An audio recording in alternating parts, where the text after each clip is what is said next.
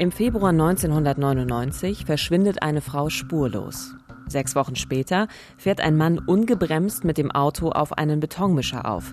Es scheint, als hätten diese Fälle nichts miteinander zu tun. Doch der schwere Unfall des Autofahrers soll der verschwundenen Frau das Leben retten. Im Visier. Verbrecherjagd in Berlin und Brandenburg. Ein Podcast von RBB 24. Mit Theresa Sickert die Podcasts und spannende Geschichten mag und mit Uwe Madel. Dem Mann, der die Geschichten hat, Ehrenkommissar bei der Polizei Brandenburg und seit fast 30 Jahren Moderator von Täter-Opfer-Polizei, dem Kriminalreport des RBB. Bei unserem heutigen Fall geht es um einen Mann, der schon zu DDR-Zeiten ein verurteilter Sexualverbrecher war. Trotzdem ahnt die Polizei nicht, dass der Mann auch Ende der 90er Jahre noch immer gefährlich ist, bis ein Autounfall sie zufällig auf seine Fährte führt. Heute geht es um den Frauenquäler von Kaulsdorf. Ja, ein unglaublich bizarrer Fall mit Situationen und Szenen wie aus einem Horrorfilm. Und dennoch ist alles genau so passiert. Ich hoffe, Sie haben starke Nerven heute. Schön, dass Sie uns wieder zuhören.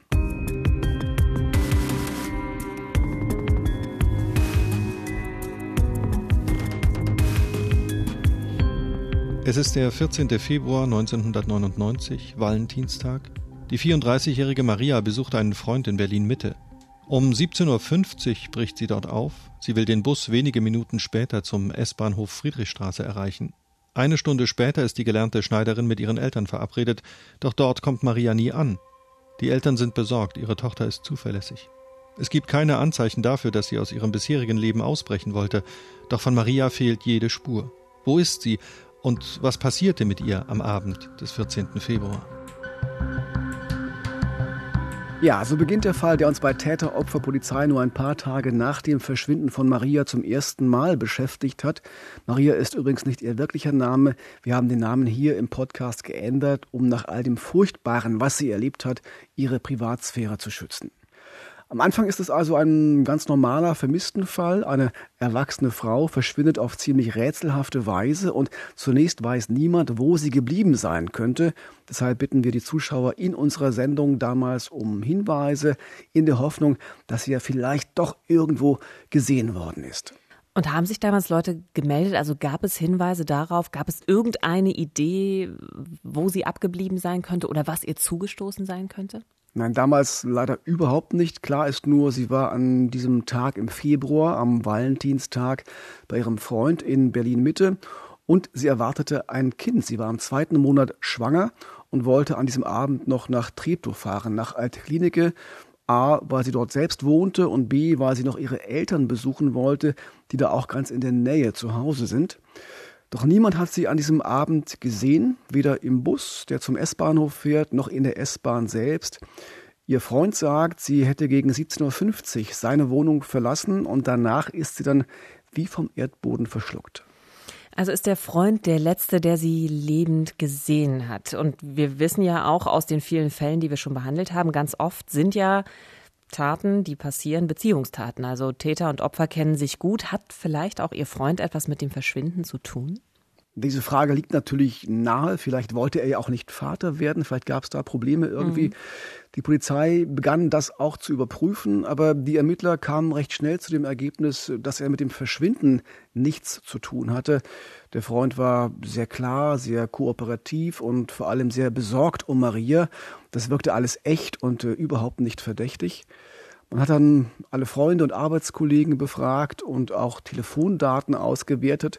Am Ende alles ohne irgendeinen konkreten Hinweis. Und es sah auch nicht so aus, als ob sie freiwillig verschwunden wäre.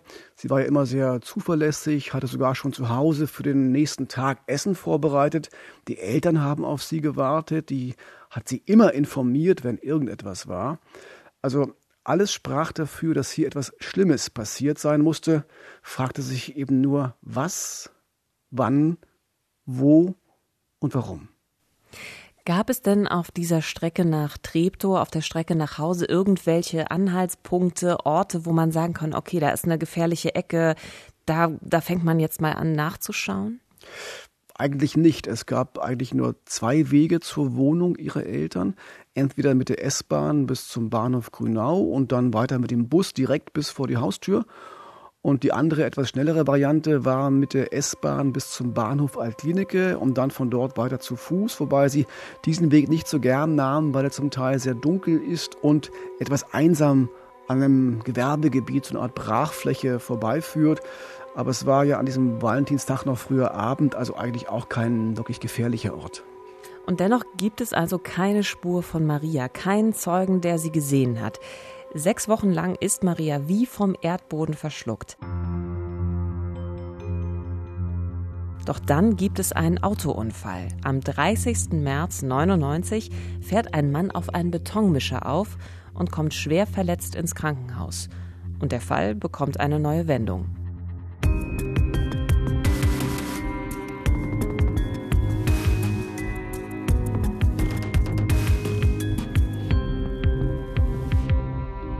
Seit dem 14. Februar 99 wird die 34-jährige Berlinerin Maria vermisst.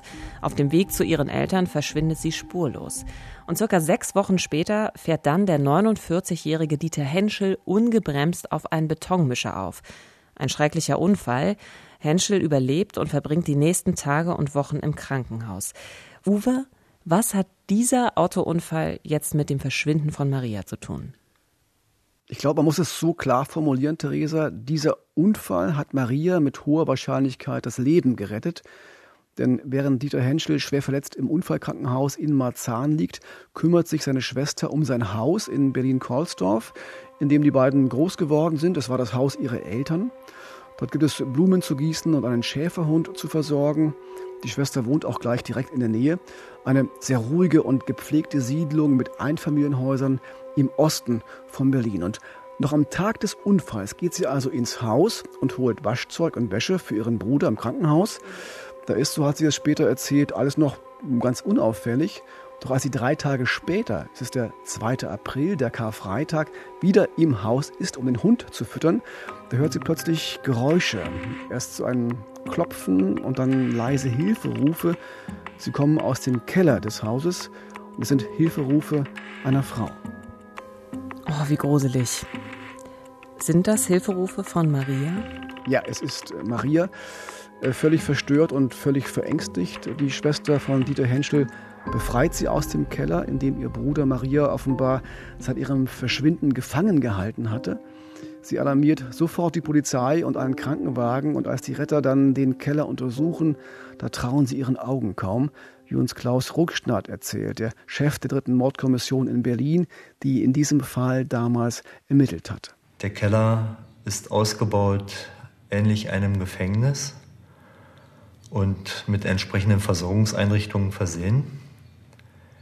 Vom 14. Februar bis zum Auffindedatum, also dem 2. April diesen Jahres, wurde dort im Keller gewaltsam festgehalten und mehrfach sexuell genötigt und vergewaltigt. Ja, der ist nicht nur ausgebaut äh, wie ein Gefängnis, er ist ausgebaut wie ein Folterkeller. Die perfekte Spielwiese für einen wirklich äh, perversen Sadisten.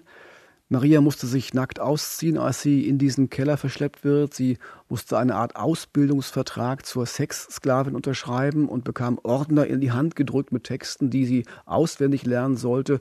Ordner mit Namen wie Lernhilfe und Lehrbuch für die Sklavin. Und in diesen Texten hatte Henschel seine sadistischen Wünsche aufgeschrieben und auch wann und wie Maria sie zu erfüllen habe.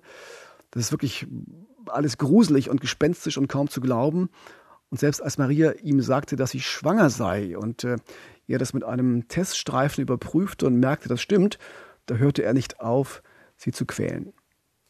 Also man kann ja wirklich von sehr großem Glück sprechen, dass Henschel diesen Unfall hatte und einfach ein paar Tage mal nicht zu Hause war und jemand dann auch die Hilferufe von Maria, von dieser Frau im Keller gehört hat. Und man muss auch sagen, dass sie sich getraut hat, überhaupt zu rufen. Ja, das war wirklich mutig, äh, wobei sie in den ersten Tagen nach Henschels Unfall ganz still war weil sie eine Falle vermutet hatte. Ja, klar. Ja, weil sie Angst hatte, dass sie ihr Paniker auf die Probe stellen könnte und sie wieder furchtbar bestrafen würde, wenn sie um Hilfe schreien würde. Erst als er zwei Tage lang nicht auftauchte und auch nicht kam, um sie zu foltern und ihr auch nichts zu essen oder zu trinken hingestellt wurde, da begann sie gegen die Tür zu hämmern und um Hilfe zu rufen und wurde dann ja von der Schwester am dritten Tag auch gehört. Gott sei Dank, aber viel wichtiger ist natürlich die Frage, wie ist sie denn überhaupt dahin gekommen? Also wie ist Maria im Keller in Kaulsdorf gelandet? Sie ist schlichtweg gekidnappt worden und entführt worden und das genau an jenem verhängnisvollen Valentinstag auf dem Weg zu ihren Eltern. Sie ist an diesem frühen Abend von der Wohnung ihres Freundes mit dem Bus nach Mitte gefahren und dann mit der S-Bahn nach Altklinike.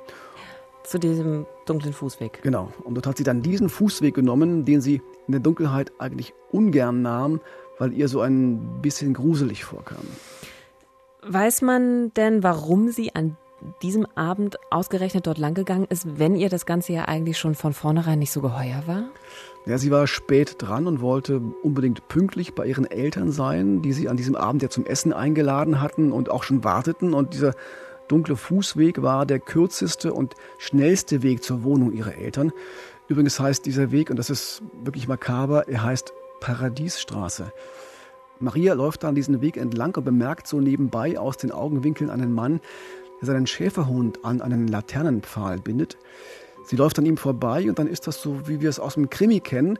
Der Mann folgt ihr, sie geht schneller, der Mann auch und dann packt er sie plötzlich von hinten und wirft sie zu Boden. Nach unserer Auffassung dürfte es sich auch um eine relativ spontane Tat gehandelt haben.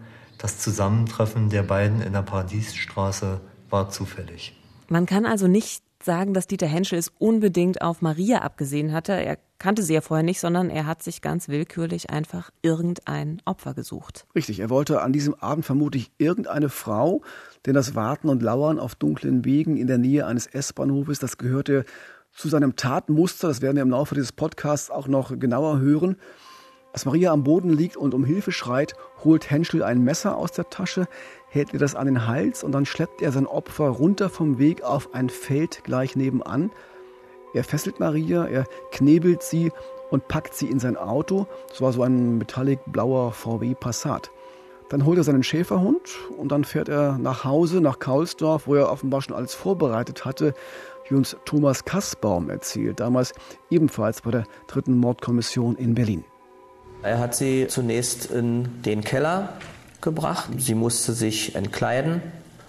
Er hat, ja, wie er es nannte, äh, eine Eingangsuntersuchung durchgeführt, hat ihr Lektüre zum Lesen gegeben, wie sie sich zukünftig verhalten soll äh, als Sklavin von ihm und er eben in der Rolle des Meisters. 47 Tage muss sie in der Gewalt ihres Entführers und Vergewaltigers verbringen die meiste Zeit eingesperrt in einer dieser vier schallisolierten Zellen im Keller und nur manchmal darf sie mit nach oben in die Wohnung. Warum nimmt er sie mit? Ist das so eine, wie so eine Art Kontrollzwang? Sie muss immer bei ihm sein, damit er weiß, was passiert dort, äh, wo er ist, dass sie auch vielleicht nicht flüchten kann? Oder warum, warum tut er das? Na, in, in seiner Fantasie war er ja dabei, sich eine perfekte Frau zu erziehen, seine Sexsklavin. Als er Maria durch seine Gewalt und seine Drohgeschichten gebrochen hatte, zum Beispiel wollte er ihre Familie äh, umbringen, wenn sie nicht gehorchte, als er sie also komplett seinem Willen unterworfen hatte, dann nahm er sie mit nach oben in die Wohnung. Sie aßen gemeinsam, sie guckten gemeinsam Fernsehen. Er ging sogar nachts mit ihr spazieren, hatte aber immer ein Messer dabei und Maria war so verängstigt, dass sie keine Chance hatte und dass sie keine Chance sah, zu fliehen oder um Hilfe zu rufen. Also er hat so ein bisschen versucht, sich so eine Beziehung zu erzwingen auf gewisse Art und Weise. Und mich erinnert das ganze Vorgehen so ein bisschen an den Fall von Natascha Kampusch, der ist ja auch sehr äh, prominent durch die Medien gegangen. Ähm, ein Fall aus Österreich. Mhm. Ähm, Natascha Kampusch musste sogar mehr als 3000 Tage in der Gewalt ihres Entführers bleiben. Und auch sie konnte lange Zeit eben nicht fliehen. Ganz offensichtlich, weil sie große Angst hatte, dass dieser Mann ihr dann was antut, wenn es nicht gelingt. Und auch Maria hat sich ja ganz offensichtlich, auch als sie allein war, erstmal nicht getraut, um Hilfe zu rufen. Ja, ich glaube, das waren genau dieselben Mechanismen auch. Auf der einen Seite ein absolut gewaltbereiter Täter, der in seiner eigenen Fantasiewelt lebt und auf der anderen Seite ein gequältes und manipuliertes Opfer, dessen eigener Wille gebrochen wurde und das sich von selbst aus jetzt zu Anpassungsmechanismen entwickelt hat, um irgendwie überleben zu mhm. können. Mhm. Und ähm, ganz wahrscheinlich hat Marias Verhalten, also ihrem Peiniger auch äh, Normalität vorzugaukeln, mit ihm zu reden, Offenbar hat Marias Verhalten ihr auch das Leben gerettet, denn für Henschel wurde sein Opfer zunehmend zu einem Menschen. Einem Menschen, den man nicht einfach so umbringen konnte, obwohl diese mörderische Energie ganz sicher in ihm steckte. Dennoch war das für Maria natürlich eine unglaubliche Belastung und auch kaum zu verarbeiten. Sie war hier mehrfach zu Vernehmungen gewesen. Sie hatte große Probleme gehabt, sich zum Sachverhalt zu äußern, hatte aber gleichzeitig den Wunsch gehabt, zur Sache auszusagen. Äh, nach unserer Einschätzung wird es noch längere Zeit dauern, bis sie wieder so einigermaßen in das normale Leben zurückfinden kann. Es ist ja auch wirklich schrecklich, was Maria da passiert ist, was sie in diesen Tagen und Wochen miterleben musste. Und sie war ja auch noch schwanger zu diesem Zeitpunkt. Und sie hat auch wirklich großes Glück gehabt, dass man sie durch einen letztlich glücklichen Zufall im Keller von Dieter Henschel auch gefunden hat. Und wir haben ja eben auch gehört, es gab ja nicht nur eine, sondern es gab vier Zellen in diesem Keller. Also die Vermutung liegt da schon nahe, dass sie vielleicht auch nicht die einzige Frau war, die Henschel dort gefangen hat. Das weiß man nicht so genau. Ähm, es konnte ihm in diesem Zeitraum keine weitere Tat nachgewiesen werden. Ähm, das ist der Stand der Ermittlungen. Aber wie geht es jetzt mit ihm weiter, nachdem Maria aus dem Keller befreit worden ist? Was macht man mit Dieter Henschel? Die Ermittler der Mordkommission schicken sofort Beamte ins Unfallkrankenhaus nach Marzahn. Dort wird Henschel dann, der ja noch schwer verletzt im Bett liegt, festgenommen. Er wird jetzt rund um die Uhr bewacht und am nächsten Tag kommt dann der Haftrichter ins Krankenhaus. Henschel gesteht die Tat, äh, noch aber ist das ganze Ausmaß völlig unklar, was sich auch im Haftbefehl niederschlägt, wie uns damals Justizsprecher Matthias Riedenfisch erzählt. Die Staatsanwaltschaft hat den Erlass eines Haftbefehls wegen Geiselnahme beantragt. Ähm, welche Delikte im Einzelnen darüber hinaus noch verwirklicht sein könnten, werden die weiteren Ermittlungen zeigen. Die Geiselnahme als solches wird bestraft mit Freiheitsstrafe ab fünf Jahren. Das heißt, äh, es käme ein Strafmaß von mindestens fünf Jahren in Betracht. Ja, das war der Stand damals, kurz nachdem Maria gefunden werden konnte. Am Ende kommen dann die vielen Vergewaltigungen noch dazu. Das Strafmaß wird also deutlich höher und Henschel wird dann später vom Krankenhaus in die Untersuchungshaft verlegt. In den nächsten Tagen und Wochen wird dann weiter mit großem Aufwand ermittelt. Und für die Fahnder wird bald klar, dass dieser Mann, der als Bauhelfer arbeitet und von den Nachbarn als freundlich und auch hilfsbereit beschrieben wird, dass dieser Mann, der in den letzten Jahren sehr unauffällig gelebt hat, eine sehr dunkle Vergangenheit hat.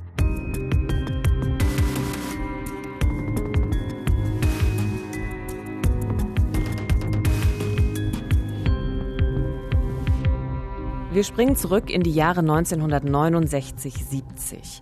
In den Wäldern rund um Berlin-Rahnsdorf, im Osten der Stadt, ganz in der Nähe des Müggelsees, ist ein Mann unterwegs. Er fällt über Frauen her, manche können fliehen, andere knebelt und vergewaltigt er. Eine ganze Region lebt in Angst und Schrecken vor dem Ekel von Rahnsdorf. Diesen Namen hat ihm damals die Presse gegeben. Ja, andere haben auch gesagt, der Schrecken von Rahnsdorf. Der Ausgangspunkt seiner Taten war immer der S-Bahnhof Ransdorf. Dort hat er sich seine Opfer stets ausgesucht und sie dann verfolgt und überfallen. Und du ahnst das schon bei diesem Tatmuster. Mhm. Äh, dieser Mann damals war Dieter Henschel. Also der Mann, der viele Jahre später Maria am S-Bahnhof Altklinike entführte und in seinen Kellerverlies sperrte und vergewaltigte. Also, dass er Maria in seinem Keller einsperrt und missbraucht, ist ganz offensichtlich nicht die erste Tat von Nein. Dieter Henschel. Kommt man ihm denn damals 1970 schon auf die Schliche? Ja, zum Glück. Ähm, nach gut einem Jahr und insgesamt elf schrecklichen Taten. Henschel war damals 20 Jahre alt. Wir hören gleich Bernd Mamuller, der war an dieser Zeit bei der Polizei in Ostberlin Chefermittler für Serientäter und für ihn war diese Serie in jeder Hinsicht sehr besonders, auch weil der Täter sich ungewöhnlich verhalten hat. Er hat ja nach der Handlung die Opfer geholfen beim Anziehen und, und wollte sich wieder mit ihnen treffen. Also eine eigentlich sehr merkwürdige Reaktion eines Gewalttäters. Aber bis zum Zeitpunkt der Sexualhandlung war er eben gewalttätig und hat die Leute in Todesangst versetzt. Es wirkt also tatsächlich so, als wäre er sich überhaupt keiner Schuld bewusst, als wäre das, was er da tut, in irgendeiner Art und Weise einvernehmlich oder eine völlig normale sexuelle Praxis. Das haben wir häufig, dass in der Fantasie von solchen Gewalttätern die Opfer alle irgendwie freiwillig mitmachen. Das schlimmste Beispiel in dieser Hinsicht war ja der Rose Riese, über den wir schon in einer anderen Podcast-Folge berichtet haben. Das Gericht sieht das natürlich völlig anders. 1970 wird Dieter Henschel zu zehn Jahren Gefängnis verurteilt. Die muss er auch komplett absitzen. Und nach der Entlassung sind wir dann in den 80er Jahren, also Anfang der 80er Jahre, also noch immer in der DDR-Zeit. Henschel zieht zurück in sein Elternhaus nach Karlsdorf und beginnt dort den Keller auszubauen. Moment, Uwe. Also sprechen wir jetzt tatsächlich von dem Keller, in dem Maria auch Jahre später gefoltert wird? Wir sprechen wird? genau von dem Keller, genau. Es ist wirklich unglaublich, dass alles passiert mit der Erlaubnis seiner Eltern. Es ist gewissermaßen ja fast schon so eine Art Vorbereitung für die Tat an Maria. Über viele Jahre hinweg entsteht im Keller ein Gefängnis mit diversen Utensilien für sadistische Sexpraktiken. Da finden sich dann gefesselte Gummipuppen, es gibt Folterwerkzeuge, Klemmen, Handschellen, schriftliche Anleitungen zum Quälen und auch ein gynäkologischer Stuhl. Aber das alles passiert ja im Elternhaus. Also die Eltern leben auch dort, ja. Warum haben sie nichts unternommen, wenn sie feststellen, was ihr Sohn dort im Keller veranstaltet? Also ihnen muss ja durchaus aufgefallen sein, dass das jetzt kein normaler Keller mehr da ist in ihrem Haus. Ganz sicher. Sie, sie dachten vermutlich, sie könnten damit Schlimmeres verhindern. So nach dem Motto, wenn ihr Sohn seine dunklen Fantasien da im Keller auslebt, dann ist er nicht mehr gefährlich für die Welt da draußen. Der Vater soll sogar beim Ausbau des Kellers geholfen haben. Die Eltern kannten ihren Sohn ganz gut. Schon als Kind gab es die ersten Fesselspiele und dann mit 14 die erste Vergewaltigung. Mit 14, ich finde das, also es macht mich auch so ein bisschen fassungslos. In, also in was für einem Alter diese Brutalität sich auch schon Bahn gebrochen hat, offensichtlich. Aber es macht mich genauso fassungslos, dass die Eltern ja scheinbar auch einen Anteil an dieser Tat haben, denn sie haben ja zumindest diesen Ausbau dieses Folterkellers genehmigt und auch verschwiegen. Was sind das für Leute? Ja, der Anteil war sogar noch größer. Die Mutter war Lehrerin, äh, der Vater Feuerwehrmann. Nach außen hin wirkte die Familie sehr normal, sehr gediegen, doch hinter dieser Fassade, da schlummerte eine andere Welt, mit der auch Dieter Henschel sehr früh als Kind in Berührung kam, wie uns der Psychiater und Therapeut Karl Kreuzberg erzählt, der Dieter Henschel viele Jahre später therapeutisch begleitet hat. Er hat geschildert, dass seine Eltern praktizierende Sadisten waren. Nicht? Er hat seine Eltern äh, bei sadistischen Handlungen, bei sexuell getönten sadistischen Handlungen gesehen. Karl Kreuzberg glaubt, dass die bizarre, von sadomasochistischen Vorlieben geprägte Sexualität der Eltern Dieter Henschel schon sehr frühzeitig geprägt hat und ihn quasi im Prinzip sein Leben lang auch nicht mehr losgelassen hat. Das ist für ihn das Bild des menschlichen Zusammenseins. Und das ist schon der Käfig, der existiert und aus diesem Käfig gibt es äh, dann eben kein Entrinnen mehr. Das heißt, das alles hat ihn nicht nur sehr geprägt, es hat auch seine Gewaltfantasien befeuert. Aber Offensichtlich. Die Eltern kümmern sich äh, weiter um ihn, auch nach der ersten Vergewaltigung mit 14 und der Jugendstrafe, die es dafür gab. Er wohnt weiter zu Hause in Kaulsdorf, beginnt dann als Kraftfahrer bei der Straßenreinigung zu arbeiten und wirkt auf viele sehr schüchtern.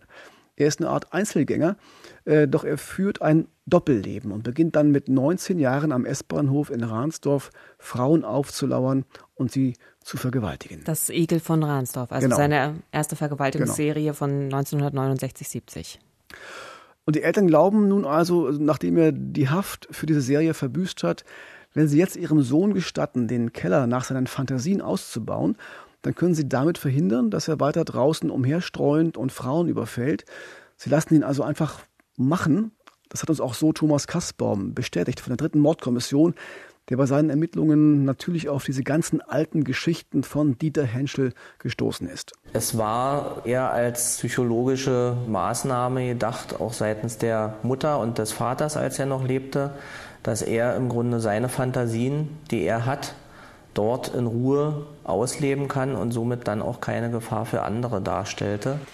Ja, leider muss man sagen, die Rechnung ist nicht aufgegangen. Nee. Äh, 1984 vergewaltigt Dieter Henschel erneut eine Frau.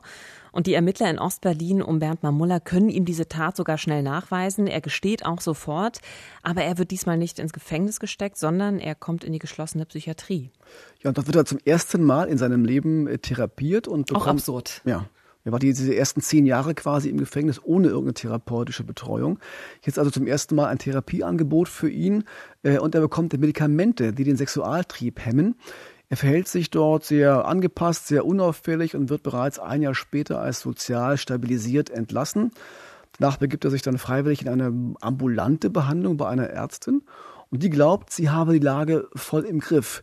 Daran erinnert sich auch Bernd Mamulla.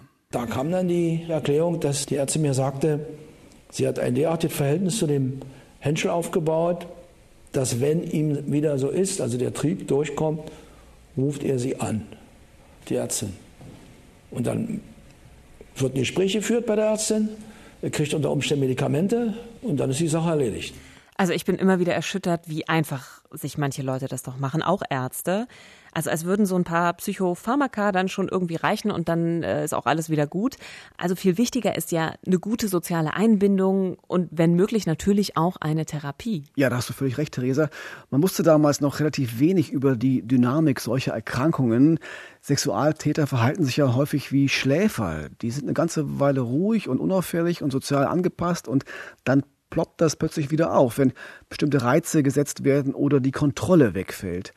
Die Ärztin glaubte ja damals, äh, dass sie Henschel voll im Griff habe, aber die eigentliche Kontrollinstanz für Dieter Henschel, das war damals seine Mutter, auch wenn er schon ein erwachsener Mann war.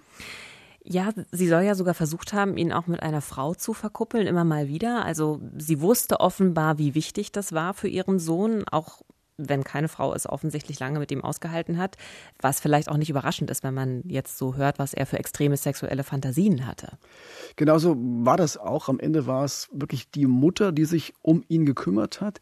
Sie hatte Einfluss auf Dieter Henschel. Sie übte die Kontrolle aus, denn Henschel lebte ja weiterhin in seinem Elternhaus in Kausdorf mit diesem sehr besonderen, ausgebauten Keller.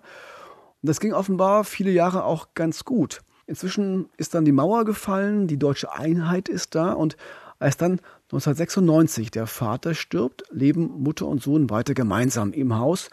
Einige Nachbarn haben sogar gesagt, es hätte ausgesehen wie ein Ehepaar, das da gemeinsam wohnt. Er hat seine Mutter später dann auch in der Vernehmung als seinen Schutzengel bezeichnet und hatte ein sehr inniges Verhältnis zu ihr und äh, erzählte auch aus der Vergangenheit, aus seiner Kindheit, dass sie zwar äh, viel befohlen hat, aber äh, dass im Grunde das Verhältnis nicht so gestört hat, dass daraus jetzt äh, für ihn eine Abneigung entstanden wäre. Ganz im Gegenteil, also er hat sich äh, voll an seine Mutter geklammert.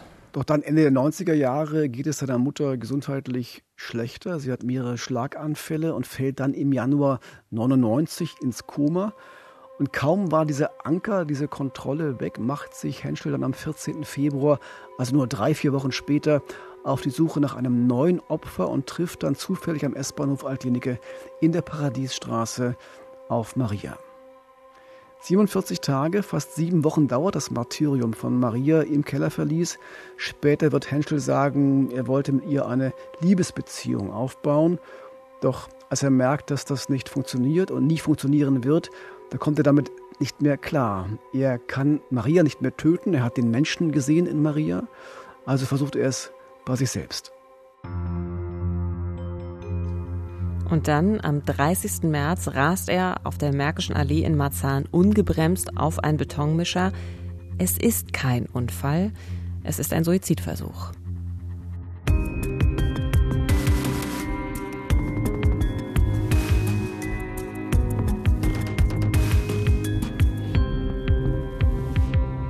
Im Frühjahr 99 gibt es einen Autounfall. Dieter Henschel kommt schwer verletzt ins Krankenhaus. Wenige Tage später wird im Keller von Henschel die vermisste Maria entdeckt, schwer traumatisiert. Henschel kommt vom Krankenhaus direkt in Untersuchungshaft. Und wir wissen schon, dass Henschel eine düstere Vergangenheit hat, aber von dieser düsteren Vergangenheit wissen die Ermittler zu diesem Zeitpunkt noch nichts. Wie kann das sein, Uwe? Ja, das hängt damit zusammen, dass Dieter Henschel seine ersten Straftaten alle noch in der DDR begangen hat. Als er im Jahr 85 dann aus der Psychiatrie entlassen wird, bleibt er nicht nur unter der Kontrolle seiner Mutter, er bleibt auch ständig im Blickfeld von Ostermittler Bernd Mamuller und seinen Kollegen. Das nannte sich dann staatliche Kontrollmaßnahmen und so war das auch im Strafgesetzbuch der DDR verankert. Also hätte Henschel damals irgendwas angestellt, er wäre sofort im Fokus der Ermittler gewesen. Aber dann bricht die DDR zusammen und Henschel verschwindet gewissermaßen vom Radar der Ermittler. Also die haben einfach oft mehr mit sich selbst zu tun gehabt, äh, auch mit ihrem beruflichen Überleben zu kämpfen gehabt. Ähm, da waren manche Dinge einfach so ein bisschen nebensächlich offensichtlich in dieser Zeit. Und das haben wir ja auch bei anderen Fällen schon hier bei Im Visier Ja, das kann man wirklich so sagen. Die Wende hat das Polizei- und Justizsystem in Ostdeutschland wirklich durcheinandergewirbelt. Da gingen auch viele wichtige Informationen über gefährliche Täter aus der DDR verloren. Auch bei Henschel war das so. Seine erste Verurteilung zu zehn Jahren Gefängnis aus dem Jahr 1970 war bereits verjährt. Die gerichtliche Einweisung in die Psychiatrie 84 gehörte nach bundesdeutschem Recht nicht in das Bundeszentralregister und viele der alten Polizeiakten aus Ostberlin waren einfach nicht mehr auffindbar. Auf Auch dem, ein Skandal. Also auf dem Papier ja. wirklich war Dieter Henschel Ende der 90er ein völlig unbeschriebenes Blatt.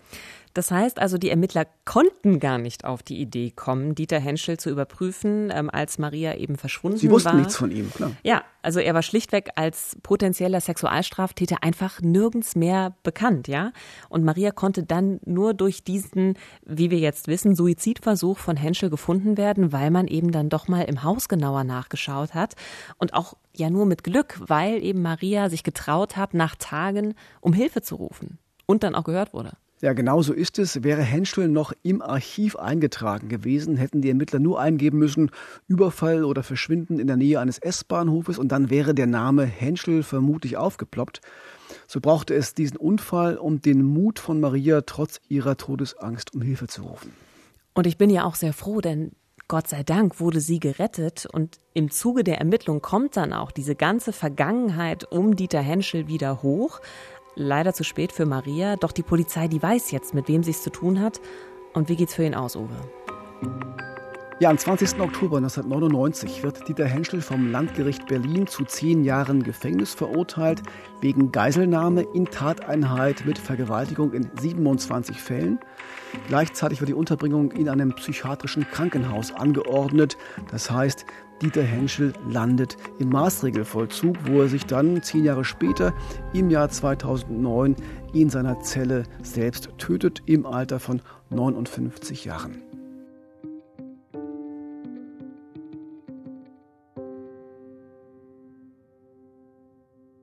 Uwe, also die Verurteilung des Täters ist ja das eine.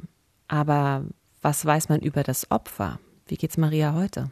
Da gibt es kaum Informationen und äh, das ist auch gut so, finde ich.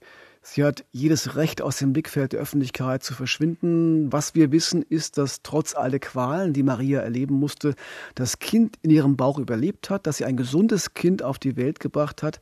Sie war ja, als der Prozess lief, bereits hochschwanger und musste zum Glück nicht vor Gericht aussagen, weil ihr Peiniger alle Taten gestanden hatte. Ich wünsche ihr sehr, dass sie all diese traumatischen Erfahrungen wirklich verarbeiten konnte und dass sie jetzt, gut 20 Jahre später, wieder ein halbwegs angstfreies Leben führen kann.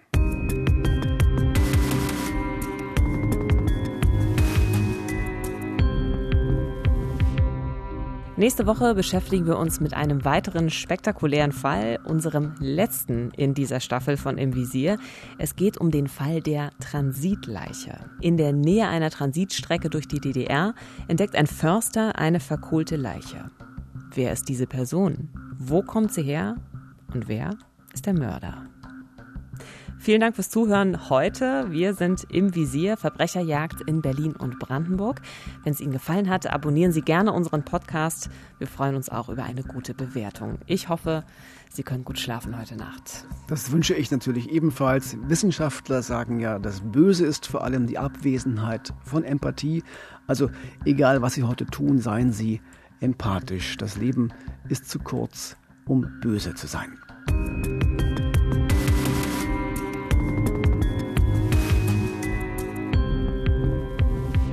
Im Visier.